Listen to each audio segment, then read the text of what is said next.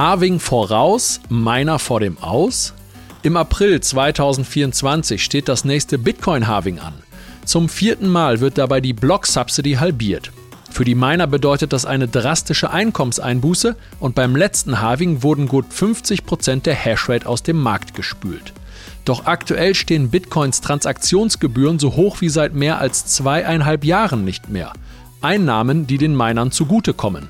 Wir werfen daher in dieser Ausgabe einen Blick auf die größten Bitcoin-Miner und welches Potenzial deren Aktien bieten.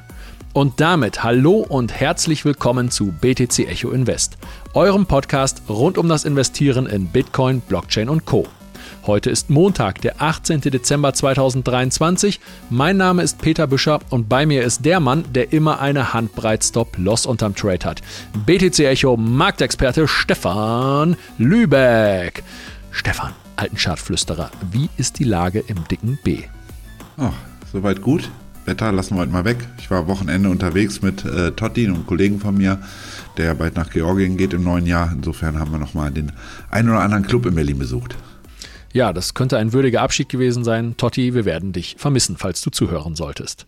Und damit rein in die Themen. Vorher aber noch ein großes Danke an euch Zuhörer für die ganzen Kommentare in der letzten Woche. Das hilft uns bei der Sichtbarkeit.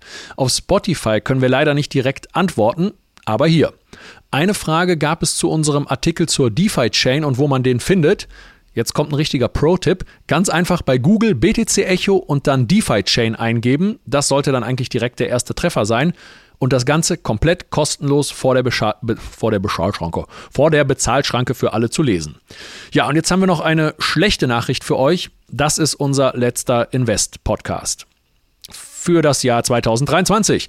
Nächsten Montag ist nämlich der 25. und ihr wollt uns, wir wollen euch, aber der erste Weihnachtsfeiertag ist dann doch noch zu mächtig und selbst zwei so Arbeitstiere wie Stefan und ich müssen dann einfach mal pausieren. Wobei, ja, ich mir bei Stefan nicht so sicher bin. Ja, oder Stefan, lässt du dann auch mal die Augen von den Märkten und die Finger von den digitalen Endgeräten?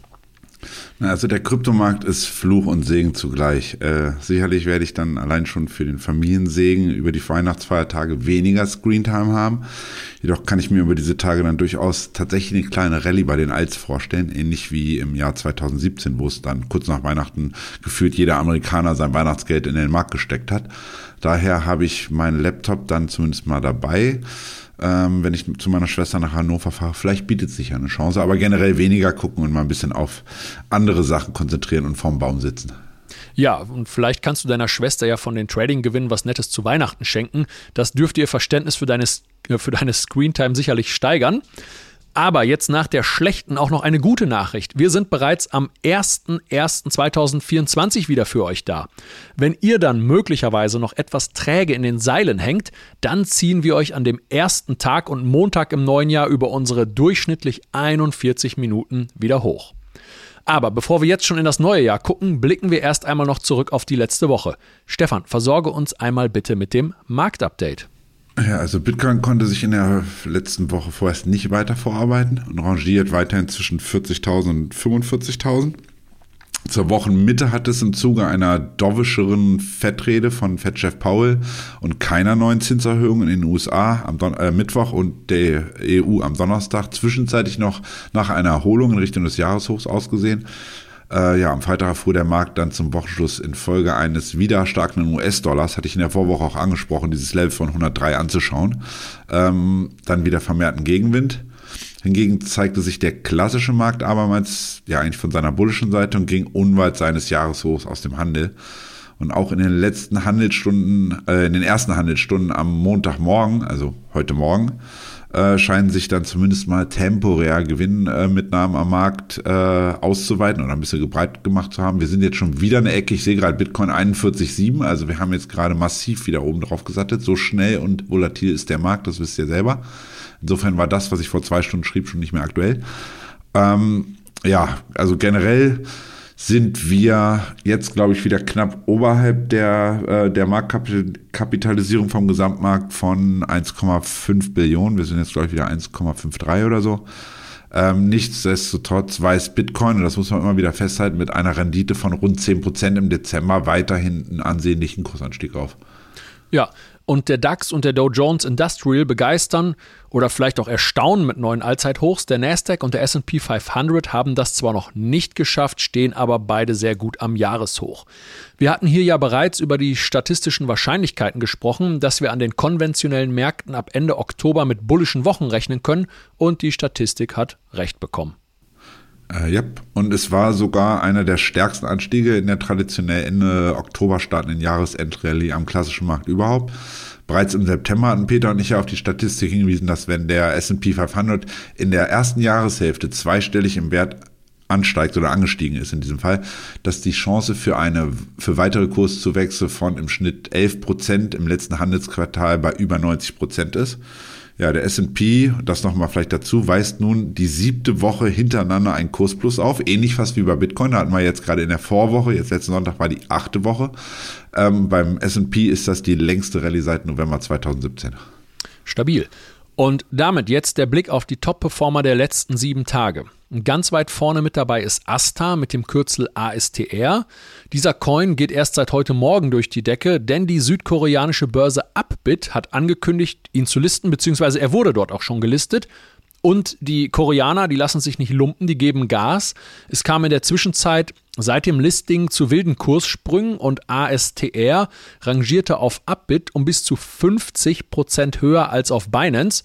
Das wird den einen oder anderen Arbitrageur gefreut haben.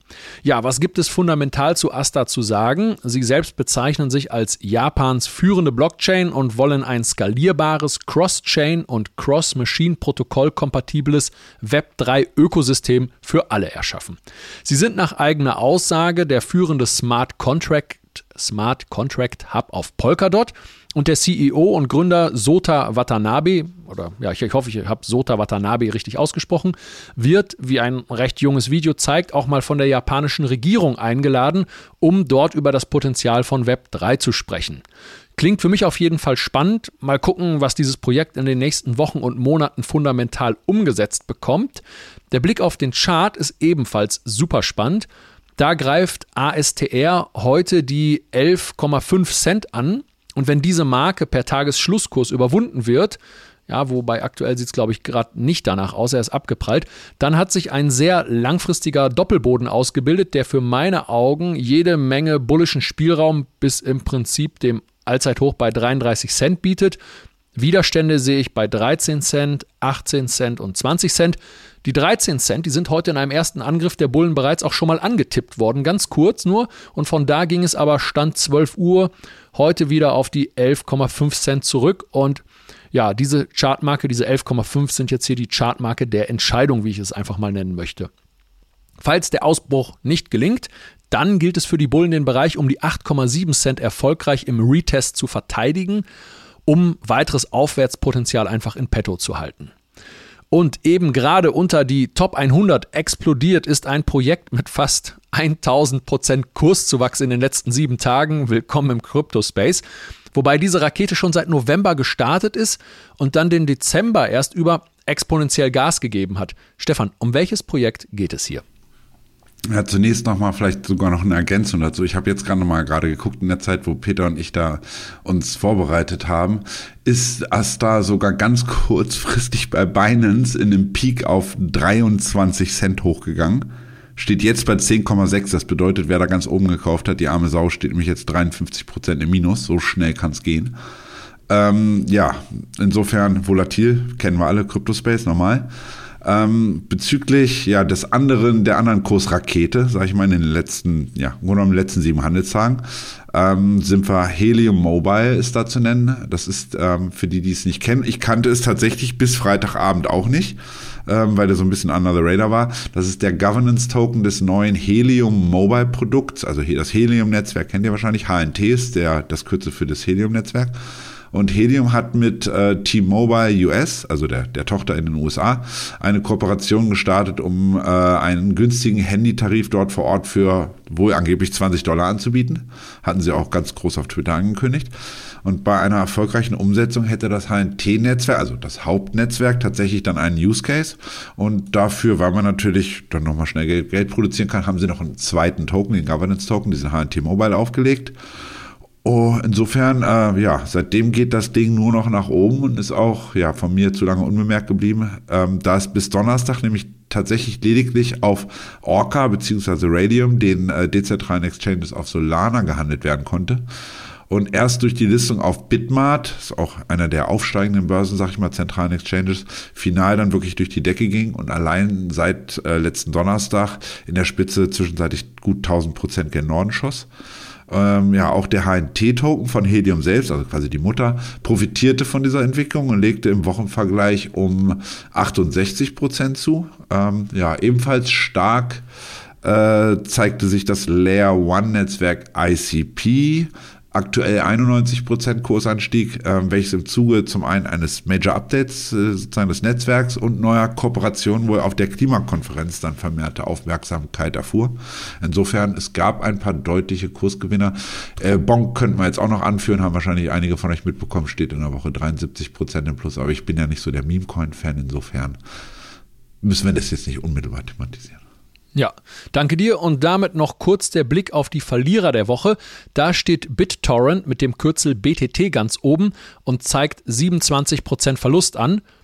Unsere Zuhörer wissen natürlich, letzten Montag war BTT noch Champion der Woche und auf Platz 1. Aber hört gerne mal rein, in die Folge vom 11.12. Ich habe da eine recht deutliche und auch warnende Analyse und Meinung zu dem jüngsten Pump geäußert. Und hoffentlich ist da niemand von euch mehr reingefomot und hat sich jetzt den jüngsten Drawdown damit erspart. Äh, meine BTT von Anu dazu mal habe ich übrigens wiedergefunden. Die lagern auf einer Tron-Wallet und die sind aktuell ein heißer Verkaufskandidat. So, Stefan, es gibt aber noch weitere Verlierer, die deiner Meinung nach einer Erwähnung wert sind. Naja, also zumindest war es vorhin noch so. Ich, ich gleiche eine Sekunde mal schnell ab. Die haben sich tatsächlich schon deutlich reduziert, äh, die Wochenverluste, weil wir ja dann quasi die Kurve gekriegt haben in den letzten paar Handelsstunden. Dennoch erwähnenswert, ähm, Synthetics Network, SNX das Kürzel, fällt ähnlich wie auch Casper, gut, die haben jetzt noch mal ein bisschen abgehaut, jedenfalls Synthetic rund 20 Prozent im Wert.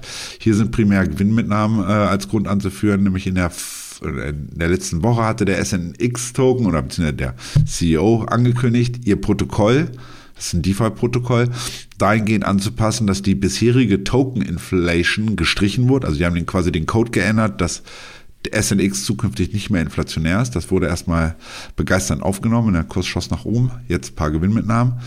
Ja, Casper hingegen äh, kam zuletzt einfach charttechnisch oben nicht weiter und dürfte daher erstmal nochmal wichtige Supports angelaufen wollen, um, um frische Liquidität aufzusammeln und wichtige Unterstützung zu testen. Ebenfalls zu Gewinnmitnahmen kam es bei Mina rund 13 Prozent runter. Casper steht jetzt übrigens noch ungefähr 12 Prozent im Minus. Stand jetzt gerade aktuell 15.57 Uhr. Äh, Mina 16 Prozent und eGold, also EGLD, vielleicht einigen bekannt unter Multiverse X, jeweils ja, gut 10 Prozent. Ähm, da haben Anleger, denke ich mal, nach ansehnlichen Kurs zu wechseln in den Vorwochen nun einfach vor, vorerst mal Gewinne mitgenommen. Ja, du hast es gerade angesprochen bei Casper, dass da noch wichtige Supports äh, geretestet werden sollen oder dass da Liquidität abgegriffen werden soll. 5,2 Cent scheint mir auf jeden Fall eine sehr wichtige Chartmarke zu sein, oder wie siehst du das? Also die 5,2 wären Textbook Retest, also wirklich perfekt an dieses Ausbruchslevel aus, ich glaube, von vor ein paar Monaten. Äh, da gebe ich dir recht. Wir haben aber bei 9,2 Cent und im Bereich 8 bis 7,6 sind noch zwei wichtige Unterstützungszonen auf dem Weg. Falls diese 9,2 denn tatsächlich aufgegeben werden würde, ähm, durch den Rückfall ans heutige Tagestief bei 9,6 Cent haben wir aber vom ATH schon, also Alltime High, noch knapp 40 Prozent oder schon knapp 40 Prozent korrigiert. Äh, eine Faustregel im Bullenmarkt besagt, hatte ich hier wahrscheinlich auch schon mal gesagt, habe ich in meinem Livestream häufiger schon gesagt, ähm, dass 30 bis 50 Prozent bei Altcoins Korrektur um Luft zu holen, gerade wenn wir wirklich in einem Aufwärtstrend sind, völlig Usus sind und oftmals einfach gute Neueinstiege darstellen und keine Panik verbreiten, sondern von wegen jetzt stürzt das Projekt ab. Ja, okay, danke dir dafür. Und wenn man das Fibonacci-Tool nutzt oder nutzen möchte, dann sieht man auch, dass Casper aktuell am 0,5er der letzten Aufwärtsbewegung heute gerade seine erste Gegenreaktion zeigt. Hier haben wir also eine Konfluenz mit der von dir eben erwähnten horizontalen Chartmarke. Ja gut, die Fibonacci sind auch horizontale Chartmarken. Ja, und jetzt heißt es für euch dranbleiben. Wir spielen kurz unseren Disclaimer ein und dann geht es mit dem Hauptthema weiter. Achtung, dieser Podcast stellt keine Anlageberatung dar. Alle Aussagen dienen lediglich der Information und spiegeln die persönlichen Meinungen unserer Redakteurinnen und Redakteure wider. Und damit kommen wir zu unserem Hauptthema, dem Stand der Miner im Angesicht des drohenden Halvings. Doch vorher noch ein kurzer Schwenker zu einem mit den Minern untrennbar verbundenen, verbundenen aktuellen Zustand, der vielen Bitcoin-Nutzern allerdings sauer aufstößt. Und zwar geht es um die unglaublich hohen Transaktionsgebühren auf der Mainchain. Die Bitcoin-Transaktionsgebühren sind nämlich auf dem höchsten Stand seit April 2021. Am Wochenende wurden dafür mehr als 38 US-Dollar fällig. In der Spitze wurde eine Transaktion mit 40 US-Dollar gesichtet. Grund dafür ist das weiterhin hartnäckige Nutzen von Ordinals und ein rappelvoller Mempool, in dem unbestätigte Transaktionen darauf warten, in die Blockchain-Blöcke aufgenommen zu werden. Je mehr Transaktionen im Mempool sind, desto größer ist dieser. Am 13. Dezember lag die Größe bei 266 Millionen Bytes. Das ist im Prinzip Allzeithoch. Heute am 18. Dezember sind es nur noch 107 Millionen Bytes, also von 266 runter auf 107. Und dieser drastische Einbruch lässt die Vermutung aufkommen, dass die Transaktionsgebühren vielen Nutzern einfach zu hoch sind. Vor einem Monat gab es Mitte November einen ähnlich starken Einbruch, und zwar von 231 auf 56 Millionen. Dieser Einbruch wurde aber ganz schnell wieder kompensiert und es folgten neue Allzeithochs bei ca. 266 Millionen, wie wir es jetzt auch gerade sehen. Ja, warum sind diese Transaktionsgebühren jetzt in diesem Mining-Kontext wichtig? Sie sind wichtig, weil sie in der Taschen der, weil sie in die Taschen der Miner fließen. Die Miner erhalten nämlich, nämlich beim Block Reward nicht nur durch die Halvings definierten 6,25 oder bald 3,125 BTC, das ist nur die Block Subsidy. Der gesamte Block Reward setzt sich aus Block Subsidy plus Transaktionskosten zusammen. Und wenn die TX-Fees, also die Transaction Fees, hoch sind, dann freut sich der Miner. Und wenn man jetzt wissen möchte, wie es den Minern geht, dann kann man das unter anderem auch an der Hashrate ablesen. Die Hashrate ist die gesamte Mining Power, die alle Mining-Geräte zusammen für die Bitcoin-Blockchain aufwenden. Ist jetzt ein bisschen basic, aber kann man ja mal auch mal drüber reden. Und diese Hashrate, die, die, rennt, die rennt, die rennt von einem Allzeithoch zum nächsten. Aktuell steht sie bei mehr als 50 Millionen Terahashs pro Sekunde. 500. Bit, was habe ich gesagt? 50? 5, 500 Millionen. Ja, 500 Millionen. Habe ich was anderes gesagt? Ja, 50. Ja, nee, da hängen wir noch eine Null dran. Es sind fünf, gut, dass du aufgepasst hast, einer der aufmerksamsten Zuhörer hier, Stefan selbst. Ähm, also 500 Millionen Terahashs pro Sekunde. Und das Bitcoin-Netzwerk war also für Miner noch nie so attraktiv wie zurzeit. Genau genommen war das Allzeithoch am 26. November, das letzte Halving im Mai 2020 mit einer Reduzierung der Block-Subsidy von 12,5 auf 6,25 BTC hat dann allerdings bis Anfang Juni für fast 50% Rückgang der Hashrate gesorgt. Man kann also davon ausgehen, dass bei den Minern eine Marktbereinigung stattgefunden hat, da die Hälfte der Wettbewerber nicht mehr profitabel arbeiten konnte und abschalten musste. Also wie gesagt, das letzte Halving, 50% Rückgang der Hashrate, das war im Mai 2020. Und jetzt steht ja das nächste im, was ist es, Mai, April 24, glaube ich, an. Ah, genau, ab 20. April rum. Ja. Dabei muss man aber beachten, dass das Abschalten immer von jetzt auf gleich geht. Ja? Also wenn ich merke, ich bin nicht mehr profitabel, dann kann ich ja jetzt von von jetzt auf gleich den Stecker ziehen. Das Zuschalten von Hashrate, aber das verzögert sich. Also es wird bereit, äh, verzögert bereitgestellt, weil die Mining-Geräte aufgrund von Engpässen, zum Beispiel bei der Chip-Herstellung, Chip-Herstellung, was ist heute los, mitunter erst Monate nach der Bestellung ausgeliefert werden. Die Probleme gehen ja durch die Presse. Ne? Also man kann nicht einfach sagen, so, ich hätte jetzt gerne irgendwie 10.000 Mining-Geräte und die werden sofort geliefert. Das geht nicht. Da gibt es gewisse Engpässe und dann werden die halt erst verzögert ausgeliefert. Und deshalb ist auch die Hashrate daher sehr wahrscheinlich verzögert, beziehungsweise ein nachlaufender Indikator. Jetzt wollen wir aber näher an den Ist-Zustand der Miner. Und wie gut es den Minern im Hier und Jetzt geht, das kann man auch an deren Aktienkursen ablesen, denn viele große Mining-Firmen sind börsengelistet. Also ist es gerade im Zuge des bevorstehenden Bitcoin-Halvings Mitte April mal an der Zeit, die Aktien der großen Miner zu beleuchten und Risiken und Potenziale zu eruieren. Stefan, welche Aktien gibt es in diesem Segment und wie unterscheiden diese sich gegebenenfalls sogar? Also da wir natürlich nicht alle aktiennotierten Bitcoin-Unternehmen besprechen können, beschränke ich mich mal auf vier Stück. Ähm, ihr kennt sie wahrscheinlich alle oder zumindest einen Großteil davon. Äh, das ist Mara Digital Holdings, der der größte Miner in Amerika. Dann ähm, Riot, ehemals Riot Blockchain, umbenannt in Riot Digital. glaube ich, hießen sie. Ja. Dann gibt es CleanSpark, ähm, auch ein US-Miner. Da ist das Clean schon im Namen, also die mein Auto äh, 100% seit jeher mit äh, nachhaltiger oder grüner Energie. Und dann Iris Energy, das ist ein australisches Mining-Unternehmen. Ähm, der eigentlich mehr oder weniger auch ein bisschen auf dem Radar gekommen ist, weil die jetzt gerade aktuell wieder 7200 T21, also Latest Generation Miner äh, bei dem ja, Bitmain, dem größten äh, Mining-Gerätehersteller weltweit erworben haben. Und diese vier sind für mich aktuell die relevanten Player. Und da man sie, am, da sie am Nasdaq alle, allesamt notiert sind, kann man sie auch aus Deutschland handeln. Ähm, insofern vielleicht für euch interessant für euer Aktiendepot oder das für euer Eltern oder Geschwister. Ähm, ja, Mara als größten US-Miner weist mit BlackRock äh, einen sehr großen finanziellen Bäcker auf. BlackRock wissen wir, geht es ja nicht nur um den äh, Bitcoin Spot ETF, dass die da so der, die, die, die, die drückende Kraft sind, irgendwie, dass das Ding jetzt endlich durchgedrückt wird. Ähm, und die waren sicherlich auch in 2022, weil da ging es dem Miner besonders schlecht. Bitcoin zurück auf 15.000. Da konnten die nicht äh, sozusagen gewinnbringend meinen. Waren die als ja, finanzielle Unterstützung sicherlich äh, eine große Stütze.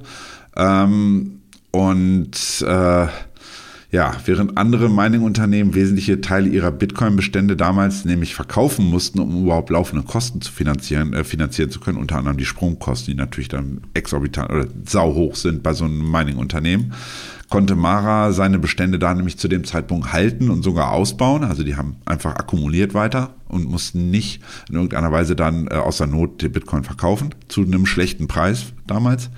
Ähnlich verhält es sich bei Riot, äh, die durch den 10% Einstieg des ETF-Anbieters Vanguard ja ein großes Finanzpolster erhielten um, aber wie ich schon meinte, um sich jedoch zu diversifizieren, um nicht nur rein dieses Mining-Ding im Blick zu haben, benannte sich Riot dann ähm, im Endeffekt nämlich um, strich das Blockchain weg. Sie haben sich tatsächlich in Riot Platforms umbenannt, also Digital vergesst das wieder.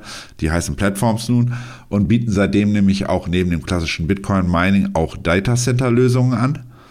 Äh, also haben gesehen, eine Nachfrage nach Data Centern ist konstant und auch durchaus steigend. Ähm, CleanSpark, äh, CleanSpark ebenfalls ein US-Miner, nach eigenen Aussagen, wie gesagt, der einzige große Miner, der 100% nachhaltige Energiequellen äh, nutzt. Perspektivisch ebenfalls vielleicht auch ein relevanter Faktor in Bezug auf ESG, was immer wieder so in der Munde ist, also die ganze nachhaltige Geschichte, welche Unternehmen sind nachhaltig. Und zuletzt haben wir dann mit Iris Energy dann noch den australischen Miner. Ähm, das sind für mich im Grunde genommen die führenden vier Miner oder Mining-Aktien, die ich mir auch aktuell angucke. Ähm, ja, zusätzlich das Iris Energy, die sich 7200 Geräte bei Bitmain geordert hatte, hatte nämlich auch CleanSpark den Sommer über bereits, also die haben ein bisschen länger, eher vielleicht geschaltet oder hatten einfach eher das Geld dafür, äh, im Sommer rund, ich glaube, 15.000 BTC meiner ebenfalls bei Bitmain bestellt, die jetzt nach und nach, ich glaube im November wurden auch wieder eine Charge ausgeliefert. Ähm, denn auch die Nutzung der neuesten Mining-Hardware wird im Zuge des Bitcoin-Halvings zunehmend dann relevant. Es wird nämlich davon ausgegangen, dass ja ungefähr 30 äh, Prozent aller aktuell schürfenden Geräte am Netz äh, oder in der Blockchain äh, durch das Halving dann ineffizient werden, da sich ihre Mining Power im Verhältnis zu den Stromkosten dann nicht mehr rechnen. Einige Analysten gehen sogar davon aus und gibt auch Sinn mit der Information, die Peter euch gegeben hat, dass die Hashrate deswegen kurzfristig um bis zu 50 Prozent absacken könnte, bevor sie sich dann mit der Installation der neuesten Hardware dann sukzessive wieder erholen wird. Ja, wie gesagt, die 50 Prozent oder der 50-prozentige Hashrate-Einbruch, das macht mit Blick auf das letzte Halving Sinn. Meine weiter vorne erwähnte Recherche ist da ja zu demselben Ergebnis gekommen. Jetzt ist für die Einnahmen der Miner, wie vorhin von mir beschrieben, natürlich der Block Reward ein wichtiger Faktor, aber auch der Bitcoin-Preis ist maßgeblich. Man könnte daher jetzt vermuten, dass es eine hohe Korrelation zwischen dem Bitcoin-Kurs und den Kursen der Mining-Aktien gibt. Stefan, ist dem so? Ja, das ist vollkommen richtig. Also sie bilden es tatsächlich nicht eins zu eins ab, da kommen wir jetzt gleich dazu, aber generell ja, äh, ist klar, wenn Bitcoin äh, abschmieren würde auf 2000 US-Dollar, dann hätten die Jungs ein Problem.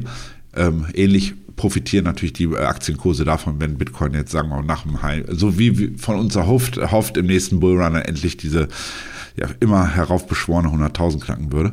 Ähm, die Mining-Anbieter sind dementsprechend preisabhängig oder Bitcoin preisabhängig Und insbesondere nach der Halbierung der Block-Subsidy von 6,25 auf dann 3,125 pro gefundenen Block und unter der Annahme, dass der Strompreis gleich bleibt, verdienen die Miner durch die gefundenen Blöcke logischerweise nur noch die Hälfte an Block-Subsidy, sollte der BTC-Preis nicht weiter steigen und dieses Gap im Endeffekt egalisieren. Dies ist dann auch einer der Gründe dafür, dass äh, die Aktienkurse der äh, Mining-Unternehmen im Vergleich zum Bitcoin-Preis aktuell, sie haben ein bisschen was aufgeholt, aber weiterhin ganz klar underperformen. Äh, mit Ausnahme von CleanSpark tatsächlich, die in der Vorwoche immerhin mal dieses Gap zum Bitcoin-Preis schließen konnten, handeln die drei anderen genannten Konkurrenten noch unter ihren Jahreshochs aus dem Juli als auch damals Bitcoin sein damaliges Jahreshoch bei rund 21, äh, 31.000 erreichte. Damit müssen Riot äh, und Iris jeweils noch rund 44 Prozent im Wert steigen, um auf Augenhöhe mit dem Bitcoin-Kurs Stand heute zu sein. Äh, bei Mara, die in den letzten Wochen immerhin nah an das Juli-Hoch äh, ansteigen konnten, sind es dennoch 28 Prozent Kursabschlag aktuell. Somit bietet sich hier durchaus ein spannendes Invest an, jedoch auch, wie gesagt, mit dem Risiko verbunden, dass durch das Halving auch die Einnahmen durch Block-Subsidies halbiert werden. Ja, man sagt ja auch, dass an der Börse die Zukunft gehandelt wird und nicht die Gegenwart. Und die Zukunft in diesem Kontext sagt einfach, in circa vier Monaten steht das nächste Halving an. Nach dem Halving und einer wahrscheinlichen Marktbereinigung stehen dann die Chancen wieder gut, dass dieses Damoklesschwert dann wegfällt. Wir haben also auf der einen Seite die Bedrohung für die Miner durch das Halving, auf der anderen Seite steht eine Chance durch hohe Transaktionsgebühren. Warum? Das habe ich ja vorhin beschrieben. Und Stefan, du hast noch eine weitere Einordnung dieser TX-Fees, der Transaction-Fees. Korrekt, Peter. Also unter der Prämisse, dass die Energiepreise weitestgehend gleich bleiben, weil das ist im noch ein weiterer Faktor, den wir aber nicht besprechen können, weil das so länderspezifisch ist und auch immer damit zusammenhängt, wie viel Elektrizität gerade äh, benötigt wird. Sprich, haben wir kalte Winter, warme Winde oder heiße Sommer, wo man dann dementsprechend mehr Strom benötigt. Und die Miner trotz Produktionsverlagerung, was die da logischerweise auch machen, in Länder mit günstigeren Strompreisen Beispiel Mara baut gerade einen neuen Mining-Standort in Paraguay auf, wo dann 100% zum einen 100% nachhaltig gemeint äh, werden soll, also nachhaltiger Strom und auch im Endeffekt auch günstigere Strompreise vorherrschen als in den USA selber, stellen die genannten Transaktionsgebühren eine relevante, dauerhafte Einnahme für die BTC-Miner dar. So gesehen kommt ihnen sehr gelegen tatsächlich, dass die TX-Fees mit ja, 37, 38 Dollar aktuell ungefähr im Bereich der Allzeithochs notieren, was für uns als Bitcoin-Anleger als, ja, ich will mal sagen, Pain in the Ass ist. Wenn ja, Allzeithochs, warte ganz kurz, muss ich, also Allzeithochs sind es glaube ich nicht, ne? aber es, sie sind so hoch wie seit, was hatten wir gesagt, seit ja, okay, 2, April 21. Ja, genau, seit 2,5 Jahren oder irgendwie so. Ne? Gut, dass du das revidierst, hast du recht. Ähm, dennoch ist es ein Pain in the Ass dahingehend, wenn man seine Satoshi auf ein Cold Wallet verschicken möchte. Sei es, ich habe gerade für 1000 Dollar oder 500 Dollar gerade mal wieder ein bisschen Bitcoin akkumuliert und nachgekauft, will das auf meinen Ledger schieben. Wobei Ledger, wissen wir ja letzte Woche auch problematisch. Sagen wir Hardware Wallet. Ähm, und ich dann im Endeffekt 37 Dollar oder ungefähr in der Größenordnung bezahlen darf, ist es natürlich alles andere als schön. Insofern ist das für uns, was für uns doof ist, ist das für Mara und Co. ein wahrer Geldsegen. Allein aktuell warten noch, damit man eine Größeordnung hat, ungefähr 350.000 Transaktionen auf eine Validierung, was allein einiges an Einnahmen bedeutet. Nutzer zahlen damit, damit man mal eine Statistik hat, damit ungefähr 31 Prozent mehr als im Zweijahresdurchschnitt. Damit hat sich dann der Block Reward auf 420.000 US-Dollar erhöht, was aufs Jahr gerechnet Einnahmen von rund 23 Milliarden US-Dollar bedeutet. Und dank der Inscriptions bzw. Ordinals generieren die Miner um 287 Prozent im Vergleich zum Zweijahresdurchschnitt mehr, also gestiegene Gebühren für die Validierung von Transaktionen. Das lohnt sich also für die Jungs. Auch deshalb konnten die Aktienkurse der Mining-Unternehmen den BTC-Preis in den letzten Wochen tatsächlich deutlich outperformen. Während Bitcoin in den letzten 30 Handelstagen nur rund 10, 11 Prozent im Wert steigen konnte, legte CleanSpark um 160 Prozent zu. Bei Iris Energy waren es ungefähr 100 Prozent, bei Mara waren es immer noch knapp 70 Prozent und Riot als Schlusslicht noch rund 50 Prozent. Okay. Wie siehst du die Chancen für diese Unternehmen und welche Kursperformance wäre da vorstellbar? Ja, also wenn man sich jetzt überlegen würde, ich meine, eigentlich wolltest du das sagen, wenn man sich überlegen würde, Mara und Co. würden frei sich weiter selber durch Subunternehmen irgendwelche Ordinals auf ihre Chain schmeißen und damit dann die, die TX-Gebühren hochhalten. Ja, das war, äh, da, da, haben wir gerade mal ganz kurz den, den äh, Aluhut aufgesetzt ne, und uns vorgestellt, dass die Ordinals, die sind, eigentlich sind die von Mining-Unternehmen entwickelt worden und die ballern die ganze Zeit selber. Wie verrückt spammen die die Blockchain mit Ordinals voll, nur um dann von hohen Transaktionskosten zu profitieren. Aber du, das, das ist ja gerade selber, oder ich habe es gesagt, das ist eine ganz, ganz wilde Spekulation. Also in Anbetracht dessen, dass Bitcoin aktuell gut 40 Prozent unter seinem äh, All-Time-High aus November 2021 handelt und alle vier Mining-Unternehmen deutlich darunter, ist ein Invest in Mining-Unternehmen perspektivisch nicht uninteressant, definitiv nicht. Oftmals sind die Bewegungen der Mining-Aktien, das war jedenfalls bei den letzten Bullruns so oder insbesondere in dem 221er Bullrun so, tatsächlich ein Hebel von mal zwei bis drei auf dem Bitcoin-Kurs. Und ähm, mit 54% Kursabschlag gegenüber dem Hoch aus November 21 weist Cleanspark streng genommen die geringsten Potenz Kurspotenziale auf. Jedoch könnte die 100% ESG, also quasi Grünstromgeschichte, samt neuester Hardware äh, dennoch gute Kurschancen bieten. Eventuell werden die relative Outperformer sein zu anderen. Äh, 78% sind es bei Iris, also Kursabschlag zum äh, 21er Hoch. Und äh, ja, bei Mara und Riot sind es 77 bzw. 80 Prozent Kursabschlag äh, zum 221er hoch. Kurstechnisch bieten die beiden somit oder die drei letztgenannten somit eigentlich das größte Potenzial. Und gerade die beiden, also Mara und Riot, so die beiden Platzhirsche, ähm, sind auch durch ihr starkes finanzielles Backing ähm, bieten sie meiner Meinung nach, auch wenn sie momentan den größten Abschlag haben, durchaus Postpotenzial, da sie wahrscheinlich auch dann demnächst einfach die neuesten Mining-Geräte bestellen und äh, generell ja ihre Expansionspläne in andere Länder mit günstigeren Strompreisen vorantreiben. Ähm, insofern, ja, sehe ich trotz der relativen Underperformance im Verhältnis zur Kursentwicklung von Cleanspark hier dennoch sehr gute Chancen auf eine ordentliche Aktienrendite.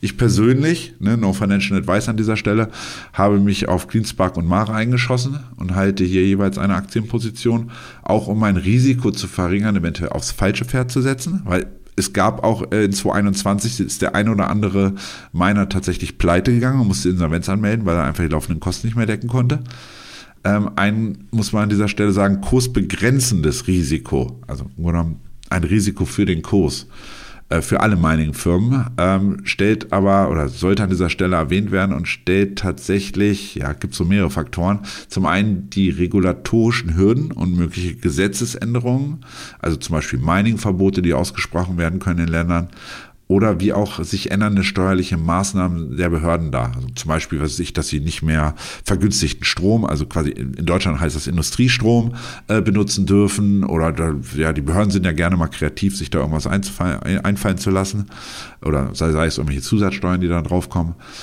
Ähm, unter anderem tatsächlich auch in den USA der Fall. Also Joe Biden ist ja kein Fan von Mining-Unternehmen und hatte da ja auch schon mal gesetzlich was geändert, dass es im Grunde genommen teurer wird für die Unternehmen.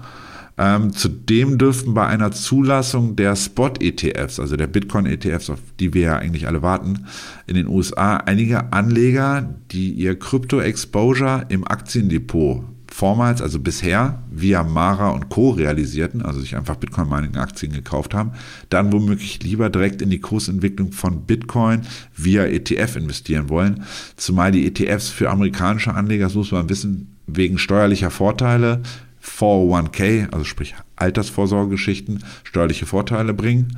Insofern bleibt es also spannend und mitunter auch mitunter sehr volatil beim Handel mit Kryptomining-Aktien. Ja, auf jeden Fall spannend und wir begleiten das für euch. Und ja, damit planen wir die nächste Woche. Stefan, welche Termine stehen am Finanzmarkt in den nächsten Tagen an?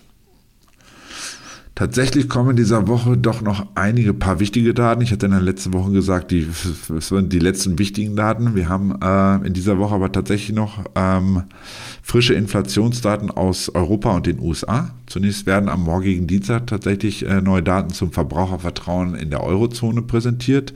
Hier wird tatsächlich mit einem weiteren Rückgang von zuletzt schon ja, rück, rückläufigen 2,9 Prozent im Oktober auf nur noch 2,4 Prozent im November gerechnet. Ähm, am Mittwoch folgen die neuesten Zahlen zum US-Verbrauchervertrauen. Das ist immer wichtig, weil das den Optimismus der Verbraucher in die konjunkturelle Entwicklung misst. Und äh, ja, gegenüber dem Vormonat wird hier, ja, oder werden die wieder etwas höher, etwas besser äh, prognostiziert. In der zweiten Wochenhälfte wird dann äh, das finale Bruttoinlandsprodukt für das dritte Quartal in den USA veröffentlicht. Sollten sich die letzten Schätzungen von 5,2 Prozent final bestätigen, dürften die Märkte dies definitiv dann positiv aufnehmen. Und beendet wird die ja, letzte Handelswoche, richtige Handelswoche im Jahr, muss man eigentlich sagen, mit den neuesten PCI-Kerninflationsdaten für die USA. Und die PCI-Daten, hatte ich hier auch immer mal wieder erwähnt, sind für die Fed immer die wichtigsten Inflationsdaten. Generell muss man aber sagen, obwohl wir jetzt wirklich nochmal viele Daten bekommen, muss, man muss einfach sagen, dass die meisten Fondsmanager seit dem dreifachen Hexensabbat letzten Freitag ähm, ihre Bücher für das Jahr dann geschlossen haben, oder die wichtigen zumindest, und unter der Woche vermutlich bereits in den Weihnachtsurlaub nach Aspen, Bahamas oder sonst wo entfliehen. Dementsprechend ist zumindest mal am klassischen Markt statistisch nicht mehr mit massiven Bewegungen zu rechnen. Okay, danke dir für den Überblick und damit der Blick auf die Kryptoleitwährung Bitcoin. Welche Fixpunkte kannst du unseren Zuhörern auf der Oberseite mitgeben? Ähm, der Markt legte in den letzten Tagen den Rückwärtsgang ein und rutschte nach einer verfehlten Stabilisierung oberhalb des Widerstandsbereichs bei 43.230 zur Wochenmitte am heutigen Montagmorgen äh, äh, den Rückwärtsgang ein und rutschte zurück bis an den Support bei rund 40.600. Ähm, das ist krass. Vorhin war echt noch alles anders. Jetzt sind wir schon, bin ich gefühlt schon wieder bullischer, als ich es vorhin war. Äh, vorerst haben die Bullen, und das ist wichtig, die psychologische Marke, hatte ich in der Vorwoche auch angesprochen, aber es verteidigt. Solange diese Marke per Tagesschluss hält, scheinen wir vorerst tatsächlich in einer Range zu handeln. Also 45 oben ungefähr, 40 unten. Ähm, kurzfristig gilt es für die Bullen äh, die 41.500 zu durchstoßen. Da sind wir jetzt auch ja, per Stunde zumindest mal eben gerade wieder abgeprallt. Schaffen wir es da drüber, zumindest mal per Stunde oder vier Stunden Close, sollte es, ähm, ja, oder sollte es, werden die Bullen die 42.000 anvisieren, optimalerweise direkt wieder zurückerobern, um weiteres Kurspotenzial in Richtung 43.100 zu generieren. Hier finden sich die, hier oder hier findet sich die Abrisskante abgeleitet aus den letzten Tiefs des Vier-Stunden-Charts der letzten Wochen.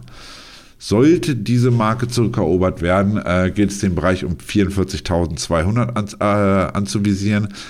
Die hat man nämlich bisher nicht per oder wiederholt nicht per Vier-Stunden-Schluss überwinden können in den letzten Wochen, also quasi am 8. Dezember, 5. Dezember, da waren wir da mehrfach immer per Vier-Stunden-Schluss immer wieder abgeprallt. Und erst wenn es den Bullen gelingen sollte, darüber auszubrechen, würde ich die Range-Oberkante um ja, 44.800, bei Coinbase sind es glatt 45.000 wieder in den Fokus kommen.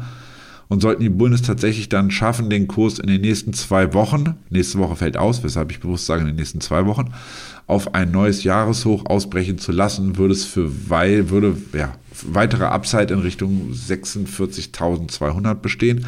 Obligatorisch ähm, würde ich wir wissen ja, Spot, ETF, vielleicht kommt die SEC und gibt uns ein Weihnachtsgeschenk, noch den Bereich 47.000 bis 48.540 als maximales Kursziel in den Raum werfen. Okay, und wenn der Markt schwächelt, wie sieht es auf der Unterseite aus? Ja, also ihr wisst, 40.000 ist das Level to watch. Sollte Bitcoin per Tagesschluss unter 40.000 oder zumindest mal dynamisch darunter äh, durchbrechen, könnte sich die Bewegung unmittelbar eigentlich in Richtung äh, 39,640 bis 39.320 ausweiten. Und zwar findet sich hier das CME Future Gap. Also 29, äh, 39.320, damit wäre es dann wirklich auf den Dollar quasi genau geschlossen.